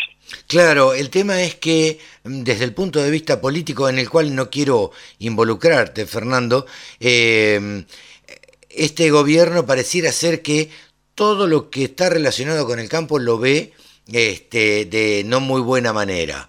Eh, sí tratando de darle impulso a las economías regionales, lo cual me parece bien, a, las, eh, a, la agricultura familiar, eh, pero la verdad es que todo esto es muy importante en la Argentina, es muy importante la mano de obra que se ocupa, pero no es lo que sostiene el país, está claro, está claro esto, ¿no? Sí, está claro y también está claro que no, no sé cuáles son las medidas que se tomaron de promoción de las eh, de las eh, producciones regionales, más allá de sacarle un poco de alícuota de, de las eh, retenciones, porque realmente cuando uno recorre el interior, la verdad que están ávidos de que aparezca justamente una política de, largo plazo que los contenga, ¿no? Entonces, creo que lamentablemente muchos eh, muchos de los que toman decisiones en la Argentina en los últimos años no comprenden el, eh, el, sistema agroindustrial, el sistema bio, bioagroindustrial que tiene un enorme potencial y como no lo comprenden, toman medidas desacertadas que finalmente eh, están generando estos fracasos que estamos viendo. Totalmente. Fernando, queríamos tener la opinión tuya, la visión tuya sobre este momento que consideramos crucial en el país, porque la verdad es que la pandemia se va a terminar, la vacuna va a aparecer, eh, la cuarentena también se va a terminar, eh, con más o con menos afectados, este, contagiados o muertos, pero eh, en algún momento se va a terminar y el país debe seguir produciendo y para adelante, digamos, ¿no? Sí, exactamente, esto es así, pero cuando se cuando este termine de acá algunas algunos meses, no sé cuánto, este, lo que vamos a encontrar es una economía destrozada, este, pymes, eh, pymes y empresas grandes este, descapitalizadas y también sin incentivo para aquellos que pudiendo invertir vengan a hacerlo, ¿no? Este, lamentablemente, este, hay mucho por hacer, este, ojalá este, aparezca la instancia de diálogo, aparezca la, la visión clara de que Argentina precisa esas inversiones y va a hacer cosas para que eso ocurra, y no a veces cuando las decisiones terminan siendo eh, contrarias a la misma. Totalmente. Así que bueno. Este, Esperemos que las cosas cambien y esperemos que eh, esto tome otro rumbo. Hoy, desde este punto de vista, no se ve este, un horizonte del todo claro. Pero bueno, esperemos que cambie, ¿no? Ojalá que sí, y ojalá que nos convoquen, nos convoquen a todos aquellos que tengan alguna idea de cómo hacer para que eh, entre todos salgamos de, este marasmo. Totalmente. gracias por la llamada. No, por favor, gracias a vos por atendernos. Ha sido Fernando Vilela, director del programa de bioeconomía de la Facultad de Agronomía de la Universidad de Buenos Aires. Gracias, Fernando, que tengas un buen día. Un abrazo, Carlos. Un saludo a toda la audiencia. Gracias. Remates, buenas prácticas, siembra directa, pulverización. Toda la información en la radio del campo. Uno de los periodistas que apareció primero con el tema Vicentín, pero ya mucho antes eh, con el tema Guardati Torti, con el tema de, otros eh, correoacopios, con el tema de otros acopiadores y corredores de bolsa, fue Mariano Galíndez. Estamos en comunicación precisamente con él para tratar de entender cómo fue todo este tema. Ahora estamos en comunicación con él para que nos ayude a entender específicamente el caso Vicentín. ¿Cómo estás, Mariano? Gracias por atendernos. No, muchas gracias a vos por llamar. Trabajando. Trabajando, trabajando y este último tiempo muchísimo. muchísimo, ¿sí? el, mercado de no se ha alterado tanto, está en plena ebullición, eh, por factores propios y externos, pero está claro que nadie va a salir parado en la misma baldosa luego de esta, esta sucesión de eh, default de operadores, eh, eh, digamos, a lo que le tiene que sumar la hora la, intervención estatal, y en el marco de los cambios que está generando la comercialización mundial, la pandemia y las, los nuevos, digamos, los nuevos capítulos en, en el conflicto comercial entre China y Estados Unidos. O sea que por donde vos lo veas, el comercio grano está en un momento de ebullición que arrojará, un, en cuanto se acomode la estantería, arrojará un nuevo orden de cosas con seguramente algunos cambios profundos y otros que por ahí queden en la gatera. Totalmente. Yo me acuerdo que la última vez que nos encontramos debe haber sido diciembre, por ahí, y ya habían salido a la luz, eh, me parece que el caso BLD, que fuiste vos eh, el primero que, que, que, lo dio a conocer eh, para, para todo el país mirá, mirá cómo, cómo puede ser Benedera, uno de las top five agrocorredor, agrofinancieras del país, ¿no? claro. manejaba 5 millones de toneladas de grano y además a nivel de agencia bursátil, digamos, mm. era la primera del interior. Cuando cayó, que cayó, eh, digamos que su, caída fue hacia octubre, nosotros nos vimos hacia fin de noviembre, me acuerdo, creo que en un acto en la bolsa, en un corte en la bolsa. Bueno, Benedera era el mayor default en la historia hasta ese momento, por 110 millones de dólares, lo que se habían perdido, 110 millones de dólares, y era una cifra fuertísima, porque el año había arrancado con la caída de operadores más chicos, como Sebastián Grimaldi S.A., o Cereales del Sur, eh, que eran otras corredores que tenían, digamos, digamos, habían generado un impacto, pero lo de BLD era un cambio importantísimo. Fíjate qué chico que quedó, porque tan solo un par de días después saltó el de Vicentín con 1.400 millones de dólares y siguió generando hacia adelante el efecto dominó que en febrero tenés el de Guardati Torti, eh, todavía por cifras todavía millonarias en dólares, pero no precisadas, y te digo, un tembladeral de, eh, de muchos acopios muy expuestos a Vicentino, muy expuestos a maniobra financiera, que el 1-2 que fue BLD Vicentín los está dejando tecleando. Totalmente. La radio del campo única emisora con programación 100% agropecuaria. Continuamos charlando con, con, uno de los periodistas, Mariano Galíndez. Nos estaba contando que arrancó el tema en noviembre con BLD con ciento y pico de millones de, de dólares. Siguió ahora con el tema y quedó esto prácticamente como, no sé si quedó obviamente chico, pero quedó este, al lado de, de Vicentín, eh, esto pasa a ser casi una nimiedad, ¿no? Mira, totalmente, vos lo ves en monto y en importancia, claro. pero eh, eh, es diferente, estás hablando de mil, casi 1.400 millones de dólares de un default contra 100, 110 millones de dólares. Pero te voy a dar una cuestión, el default si lo circunscribís a lo que a los productores, mejor dicho, al campo, ¿no? De Vicentino, a todo lo que no le pagó a cooperativas, a copios y productores, es de 350 millones de dólares. Con el de Vicentino, el de BND es 110, con lo cual, ojo, están palo y palo. Claro. Eh, obviamente, hay 200 millones de diferencia, no es menor, pero te quiero decir, eh, te, te muestra la importancia que significó la caída de BLD en el agro, fue muy fuerte. Lo que pasa con Vicentín es que la gran, la gran, digamos, la, gran, eh, la gran diferencia la hace con los créditos financieros que dejó sin pagar a bancos extranjeros y a bancos nacionales, y por eso salta esa cifra de 1.400 millones de dólares. Pero vos sabés que hay otro punto de conexión. Si bien los tamaños son distintos, yo creo que lo que BLD y después Vicentín, pero incluso te diría que lo, de, eh, lo digamos, eh, están unidos, lo que pusieron en tela de juicio es una práctica muy común en el campo, que ahora, por los montos que está movilizando el agro, a diferencia de lo que, por ejemplo, movilizaba en la década del 70, hace la necesidad de empezar a reverla. ¿Qué práctica es la que estoy diciendo? La que tenían muchos compradores, ya sea un comprador intermediario, como puede ser una copia, como era BLD, o un comprador final, como un exportador o aceitera como Cargill, eh, como era Vicentín, o cualquier comprador lo que está la práctica de financiarse con la soja del productor. Eso es lo que está en, me parece que hay lo que el punto central del mercado de granos hoy. Hoy, digamos, en la financiación que hacían estos compradores de otros negocios o de su propio crecimiento con la plata de los productores. Totalmente. Esto quiere decir, el productor entregaba sus granos al acopio o al exportador, ¿no? Lo entregaba, lo tenía como una alcancía y sacaba cuando iba necesitando.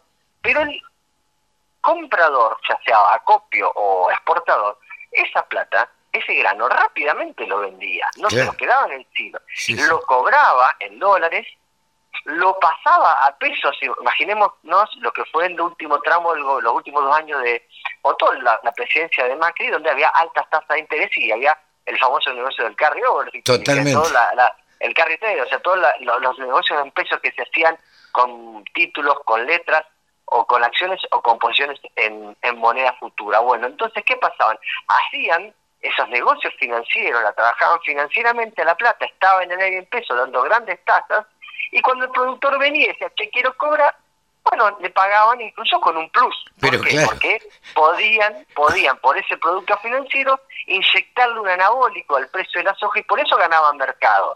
Por eso le decrecía, porque pagaba siempre por demás. por eso Vicentín siempre ofreció una mejor condición, porque movilizaba toda esa plata en pesos. ¿Qué pasó? Cuando en un, esa práctica eh, eh, en un país tan inestable como Argentina es muy riesgosa. Te agarraron dos devaluaciones, 2018-2019, más la caída en las cotizaciones de, los, papeles que vos tenías en pesos, más el reperfilamiento, esto es que no podías cobrarlo, te encontraste que venía el productor, te pedía pagar la soja que está dolarizada y vos no tenías la plata porque los pesos valían menos para, para comprar los dólares con los cuales, digamos, para pagar al productor dolarizadamente y la soja ya no estaba. Claro. O el grano. Bueno, esa práctica que si vos te la pones existió siempre en el campo, el acopiador, el productor de insumos que se financiaba, eh, en algunos momentos, eh, podríamos decir, En el pasado no había tanto movimiento de, dinero y además no había la complejidad financiera que hay hoy, porque no es que en donde los operadores hacen todo tipo de maniobras eh, en pesos que dan grandes resultados, daban grandes resultados, que antes eh, eran demasiado complicadas para la para el, para el operador del campo, digamos, para el comprador de grano. El acopio generalmente y sí, tenía una cuenta en un banco, hablaba con un corredor, hacían alguna maniobrita y se financiaban con la plata de la soja del productor. Ahora eso se profesionalizó y se agrandó. Claro. Eso gigante. Entonces yo lo que creo que está en tela de juicio acá es cómo había empresas que se financiaban con la plata del productor. Claro, totalmente. Ahí está. Entonces el problema es ese. Eso es lo que y eso en eso le ocurre tanto a BRD como a, a Vicentín. Y atención, que es una, una práctica que yo estimo que no va a desaparecer, pero que tiene que acomodarse. Ah, eso te iba a... eso, eso te iba a preguntar. Digo, a ver, teniendo en cuenta que prácticamente eh, con, los intereses que había y con todos estos negocios que vos contabas muy claramente cómo se hacían, prácticamente con los intereses le pagaban al productor la soja que, que les habían comprado. Eh, ah, digo, Atención que eso también, para, es interesante verlo, el productor tenía un beneficio. El producto ese financiero, por decirlo de alguna forma, le inyectaban anabólicos al precio de la soja. La soja valía un poco más, o la podías vender mejor que el precio promedio o el precio tradicional determinado por volumen y calidad, porque había una inyección de un negocio de la renta financiera en el precio de la soja.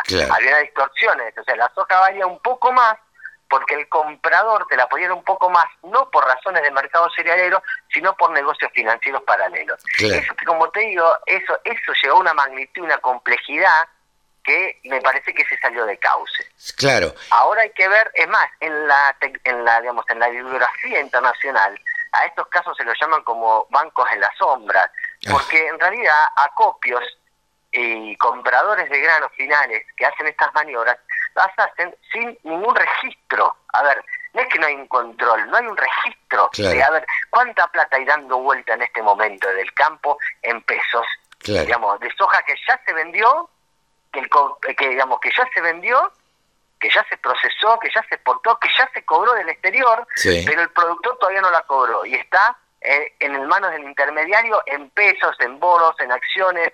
Eh, obviamente vos tenés jugadores más desprolijos, jugadores más prolijos, jugadores más conservadores, jugadores más arriesgados. Entonces uno puede ver, pero no hay no hay magnitud de, no, no se puede apreciar la magnitud y eso eso creo que es un tema. En algún momento algunos hablaban de la necesidad de disponer de algún tipo de encaje. Por ejemplo, que el productor, digamos, que el acopio no pueda comercializar, eh, eh, digamos, hacer estas maniobras financieras por todo el grano que recibe, sino ponerle que tenga que dejar un 20, un 30% eh, digamos, eh, en una cajita fuerte ya ya cerradita, un encaje como un, banco, como un banco, separado de esa maniobra. Bueno, eso, pero ¿qué pasa? ¿Viste cómo es? No hay, si estos cambios no se hicieron cuando había un gobierno que tenía un feeling con el campo, es muy difícil plantearlo desde un gobierno que está permanentemente en cruces con, un, con, el, con el campo. No hay credibilidad, no hay confianza, no hay ánimo de sociedad. Sí, sí, totalmente. Eh, se, se, tendrían que haber analizado eh, en, en, en, digamos, en el gobierno anterior hoy con tanta disputa parece muy difícil. Seguramente. Dejaste entrever que las cosas iban a cambiar. ¿Cómo te las imaginás de ahora en adelante? Mira, yo me imagino primero un mercado, eh, ya esto ya se ve ahora, ¿no? Con la salida del ruedo, la salida del ruedo de Vicentí, se ve un mercado donde eh, está aumentando la compra, la operación directa entre el productor y el comprador final, porque desconfía de los intermediarios, prefiere, o sea, digamos, yo creo que había un montón de acopios mm, eh, financieros, digamos, que estaban creciendo mucho en el interior producto de estas maniobras, los famosos correacopios, que, que esa figura, bueno, de esa conversación la gente ya le tiene más miedo y creo que sale fortalecido el acopio más tradicional, que veía con mucha bronca cómo perdía clientes que se le iban por eh, acopios nuevos eh, de, en clave financiera, ¿no? Acopios tradicionales muy grandes que la sufrieron a estos, a los BLD, lo sufrieron mucho. Bueno, creo que son ahora los ganadores y también las cooperativas eh, más sólidas, digamos. Tal vez lo que fueron más conservadores son los ganadores en materia de volver a, retomar, eh, a, crecer en cliente. Después veo igual, como te digo, más compra directa, el productor diciendo yo prefiero venderle directo a tal exportador internacional porque sé que cobro, pero porque si le vendo a un BLD o a un Vicentín, o sea, creo que las empresas de capitales nacionales eh, en la compra de granos están eh, van a sufrir ese embate. También veo una que se puede llegar a ir hacia una conversación, una comercialización un poquito más rudimentaria o un poquito más eh, tradicional. Claro, volver el tiempo atrás. Similar a la que hay en Brasil o en Estados Unidos, donde el productor va, vende y cobra los tres días, a los tantos días.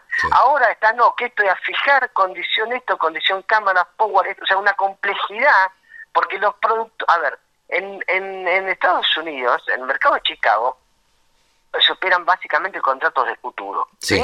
Ahí es, son contratos donde, eh, además de los negocios financieros, son contratos donde los grandes eh, compradores garantizan su, eh, sus precios de abastecimiento.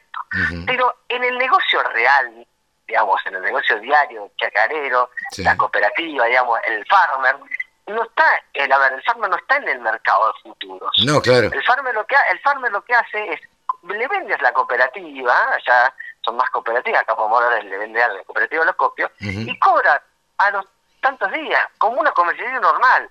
No existe tanta complejidad. Esa complejidad está en las puntas grandes de la cadena, entre exportadores, digamos, eh, entre las cooperativas y los exportadores, no entre el productor. Yo creo que hoy el productor me parece que puede, ante tanto riesgo que hay, de caer en un BLD, en un Vicentín, o en todos los que se está llevando puesto o antes se llevaron puesto, me parece que podría, podría, podríamos, se podría poner, digamos, en análisis esa comercialización. El productor gana en seguridad, entrega su mercadería y cobra. Claro. Porque tenerla entregada en un lugar que no la cobró, que esa mercadería desaparece, porque está bien, no la puede almacenar todo lo que te llega, y la plata está dando vuelta, y viste, ¿qué, ¿y qué hacen con la plata? Y bueno, mira, está pasando eso.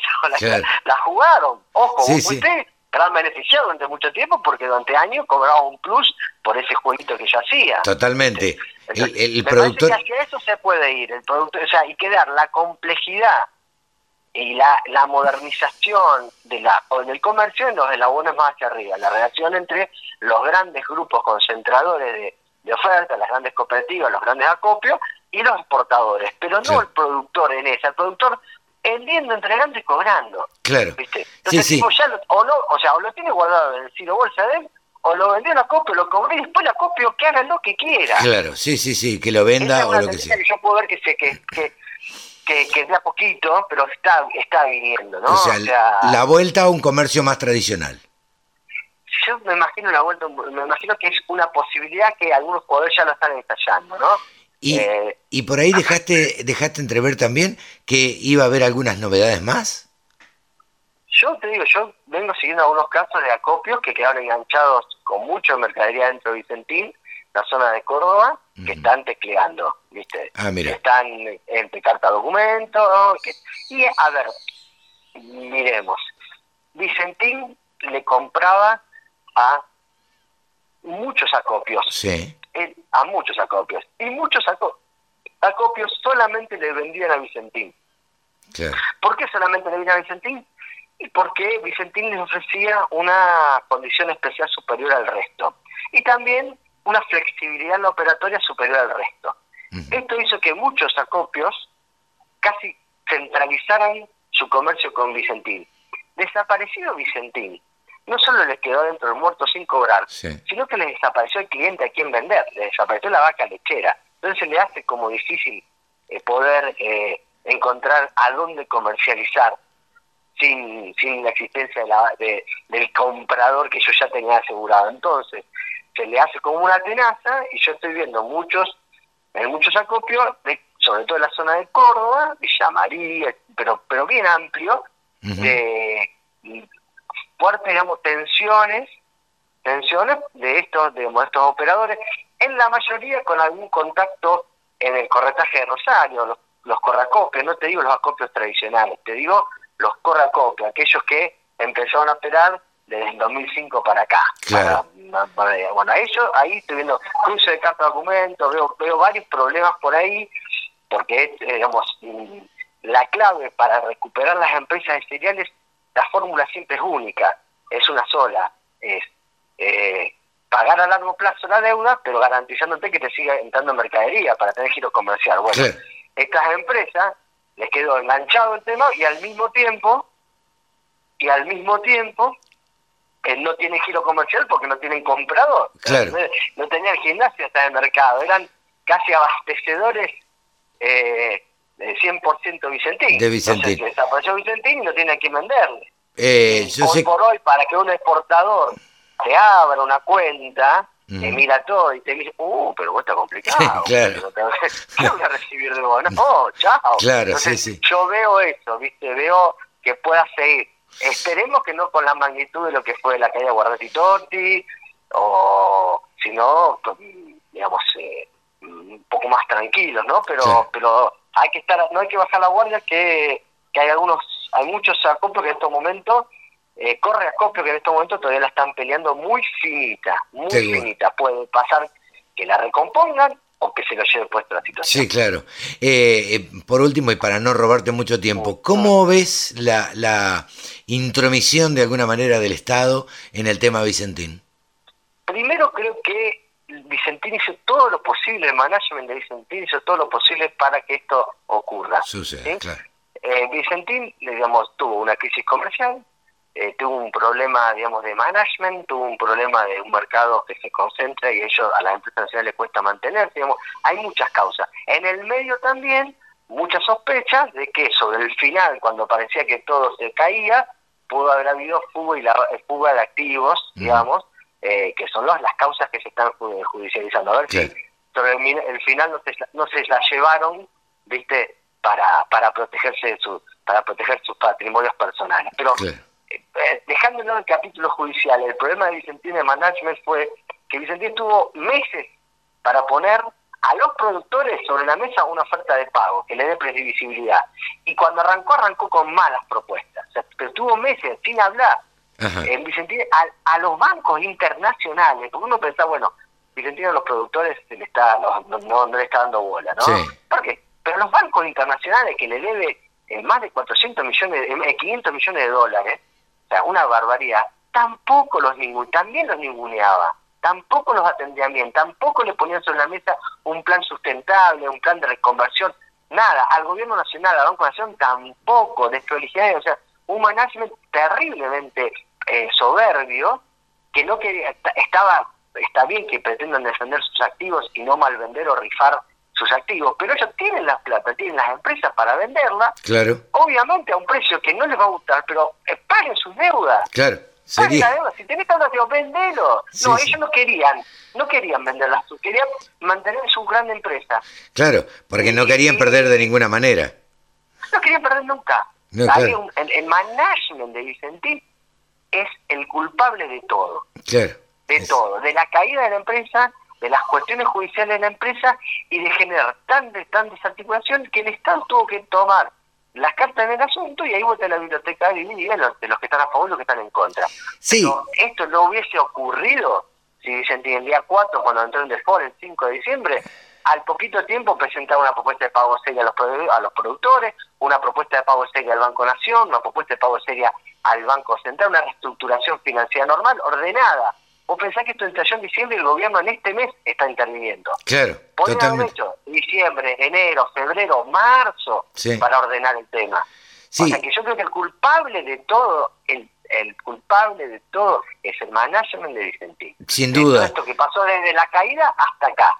Si ellos no hubiesen sido tan, tan soberbios, no hubiese pasado lo que pasó de dejársela viste como un centro atrás que te entre y vos venís como nuevo bueno, te dejás el Estado entró y no pero es como que sí, eh, no, no, no había otro camino, ¿Era eso o, una quiebra? hoy no están en condiciones de quiebra, ¿no?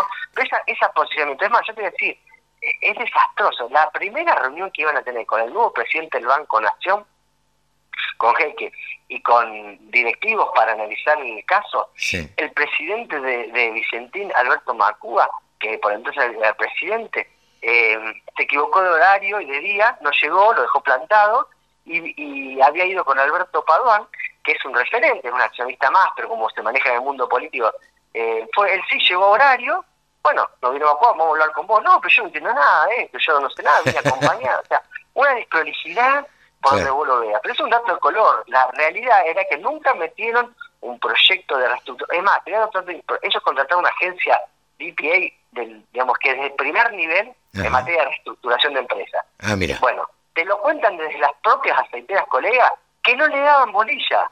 O sea, no le cedían, no le daban mandato para operar a los expertos en reestructuración. Bien, o sea, una, eh, o sea, una conducción obtusa, ¿sí? además potenciada por una cuestión. Tenían muchas, no hay un accionista mayoritario, muchas familias tallando, el poder de conducción se diluye, muchos intereses difusos, porque está el accionista que está en el management, el que no está en el management, el accionista que está en el management, pero, pero no está en el área financiera, entonces se siente tan afectado. O sea, es un problemón por donde volver a manejar una empresa así, donde no hay un accionista controlante, y hay un director controlante. Son varias familias, son muchas familias tallando ahí, por lo menos cinco o seis familias. Bueno, sobre eso y una, una actitud digamos, no abierta a reestructurar esto rápido, sino el desaguisado que termina con el Estado adentro. Y ahora sí, te la quiero ver, porque eh, se abre todo este capítulo de conflicto. Sí, sí, totalmente. Eh, a mí, por lo que me dicen, es que ellos, como vos decís vos, hicieron casi todo lo posible y en algunos casos golpearon las puertas del Estado eh, para que el Estado se hiciera cargo. Totalmente, no, no, yo me puedo decir, ¿quién es el responsable? hay que buscarlo allá, de diciembre hasta acá si vos podés, si vos vas de diciembre para atrás, yo te puedo decir que la responsabilidad es compartida. Claro. Su management no era bueno, creció y mal invirtieron. Es una cosa que uno ve con el diario del lunes. Tenía mucha liquidez, invirtieron en frigoríficos, etcétera, que no le iba bien. Bueno, compraron muchas cosas tal vez de más en otros negocios, eh, por ahí creció más lo que podían hacer. Se jugaron mucho en la política logrando financiamiento extra del que realmente su balance lo habilitaban. Pero además también hay cosas ajenas al mercado. Eso, la, la, la política de, cambio, digamos, de, evaluaciones y, caída de bonos, todo el repergiramiento de que es cierto que lo complicó. Y también hay cosas que también le exceden, no solo la política nacional, que les complicó mucho, sino también un mercado internacional que no por algo, el mercado de gran un mercado de grandes jugadores internacionales. No hay empresas nacionales. No, claro. Entonces, te van corriendo los traders, ¿viste? Entonces estaba en un mercado que se le concentraba, que se le hacía difícil. O sea, hay cosas donde hay una responsabilidad compartida, pero desde la caída de default hasta acá, todo lo que pasó es culpa exclusivamente de ellos. Sin duda. son los responsables de todo. Por eso también yo a veces digo que hay que tener cuidado al productor de a quién estás defendiendo cuando te muevas. O sea, ojo que estás defendiendo a... Sacate, eh, obviamente el tema judicial. Sí, sí, sí. Vamos a ser bueno. Ponerle que la justicia investigue, no, señor, acá no se robó nada. O sea, no, los créditos van con acción de Estado, ponele, ¿eh? Yo eso hoy lo tiene que a la justicia. Pongamos que es bueno, ¿sí? Que no hizo nada. El problema de management es terrible y ellos generan este problema de desprecio al productor, de desprecio a la, forma de pago, de, no querer vender su empresa para pagar como le pasa a cualquier persona normal que entra de quiebra. Sí, sí. el auto, o dejar de, bajarse del club, toda esa historia. Bueno, ellos no quisieron bajar una. Claro. Eh, Obviamente, entonces me parece que ojo a la, a la empresa que se está defendiendo cuando se quiera defender. Ojo que son los responsables de todo. Pensando bien, o sea, pensando no de temas ilegales. no, no, no. sacando eso, ahí tiene un problema de ellos. Seguramente. Y, y finalmente, eh, ¿cómo, ¿cómo ves que termina? ¿Termina el Estado metido adentro? ¿Termina el Estado negociando? Eh, porque también como que, fue y vino también. El final, está abierto, el final está abierto. Eh, eh, yo creo que a Gabriel Delgado, para hacerlo rápido, le pusieron el ancho de basto y dijeron, esto es la expropiación, el, ancho de espada claro. para que no expropiemos, para que sea una cuestión toda todas las alternativas más moderadas, en 60 días tiene que conseguir un ancho de espada, dificilísimo. Claro, difícil. Tiene que estar contento a la empresa, a los productores, a los bancos extranjeros, a los bancos nacionales, al gobierno nacional, a la parte moderada del gobierno nacional, a la parte eh, más cara del gobierno nacional, a, los operadores. O sea, le dieron, le pusieron el ancho de, de, y dicen, bueno, acá tenés, este es el ancho, el ancho de basto. Le dieron... espada en 60 días, en 60 días bueno, fantástico, pero anda a conseguirlo. No, claro, yo creo que le dieron... El final está abierto, pero todo indica que eh, esa es la situación de la relación de fuerza. Creo que le dieron una papa caliente que no se sabe cómo va a terminar, si la va a terminar tirando o se le va a terminar quemando. A mí me consta que Gabriel Delgado está, el interventor está buscando alternativa que no vayan a la expropiación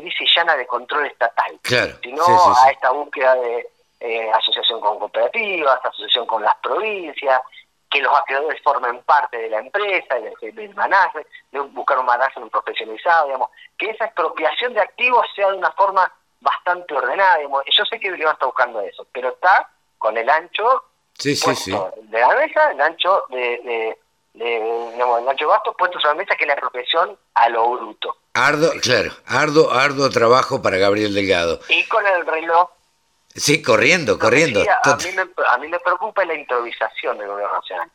Porque todo esto demostró una gran improvisación. Sí, sí. O sea, esto tendría que haberse planeado antes de hacerse. No correr, acá se hace camino al andar. Sí, sí. Por eso a veces hay versiones contrapuestas, hay intereses difusos. O sea, el gobierno, no, digamos, fue por mucho, ahora baja, eh, negocia, pero no. Eh, baja, baja de la expropiación, pero no negocia pero no, sí pero no, bueno, toda esta, eh, lo que me es la sensación de improvisación, no, la improvisación que hay. Totalmente. para una cosa tan importante, y en el medio metiste en un quilombo bárbaro al campo, al mercado, en parte por esa eh, improvisación. sí, y la política también, porque también termina jugando la política. Abriste una caja de Pandora sin un plan. Totalmente, yo creo que lo mejor que podría pasar es darle más tiempo a Gabriel Delgado. Eh, porque 60 días, 60 días, este, 60 días me parece un poco poco para encontrarle la vuelta a, todo este tema. Marianito, te agradecemos como siempre esta participación en, la radio del campo y este y estaremos hablando en cualquier momento. Un gran abrazo. Mariano, Mariano Garíndez, periodista de Rosario. Nos despedimos. Hasta aquí llegamos con una edición más de Nuevos Vientos en el campo, por la radio del campo. Antes del final, le decimos que el próximo 30 de junio se celebra, el próximo 30, a fin de mes, se celebra el Congreso Maizar 2020 con un programa virtual que nos interpela. ¿Estamos preparados para los desafíos que enfrentan la Argentina y el mundo a partir de la pandemia? En esta coyuntura inédita, el Congreso Maizar 2020 va a permitir interactuar a todos los oradores y participantes a través de una red de networking virtual para crear nuevos lazos y contactos. No te lo pierdas. Inscribite en www.congresomaizar.org.ar. Te esperamos el martes 30 de junio. Y ahora sí, nos despedimos. Hasta la semana que viene. Chau, que lo pasen bien.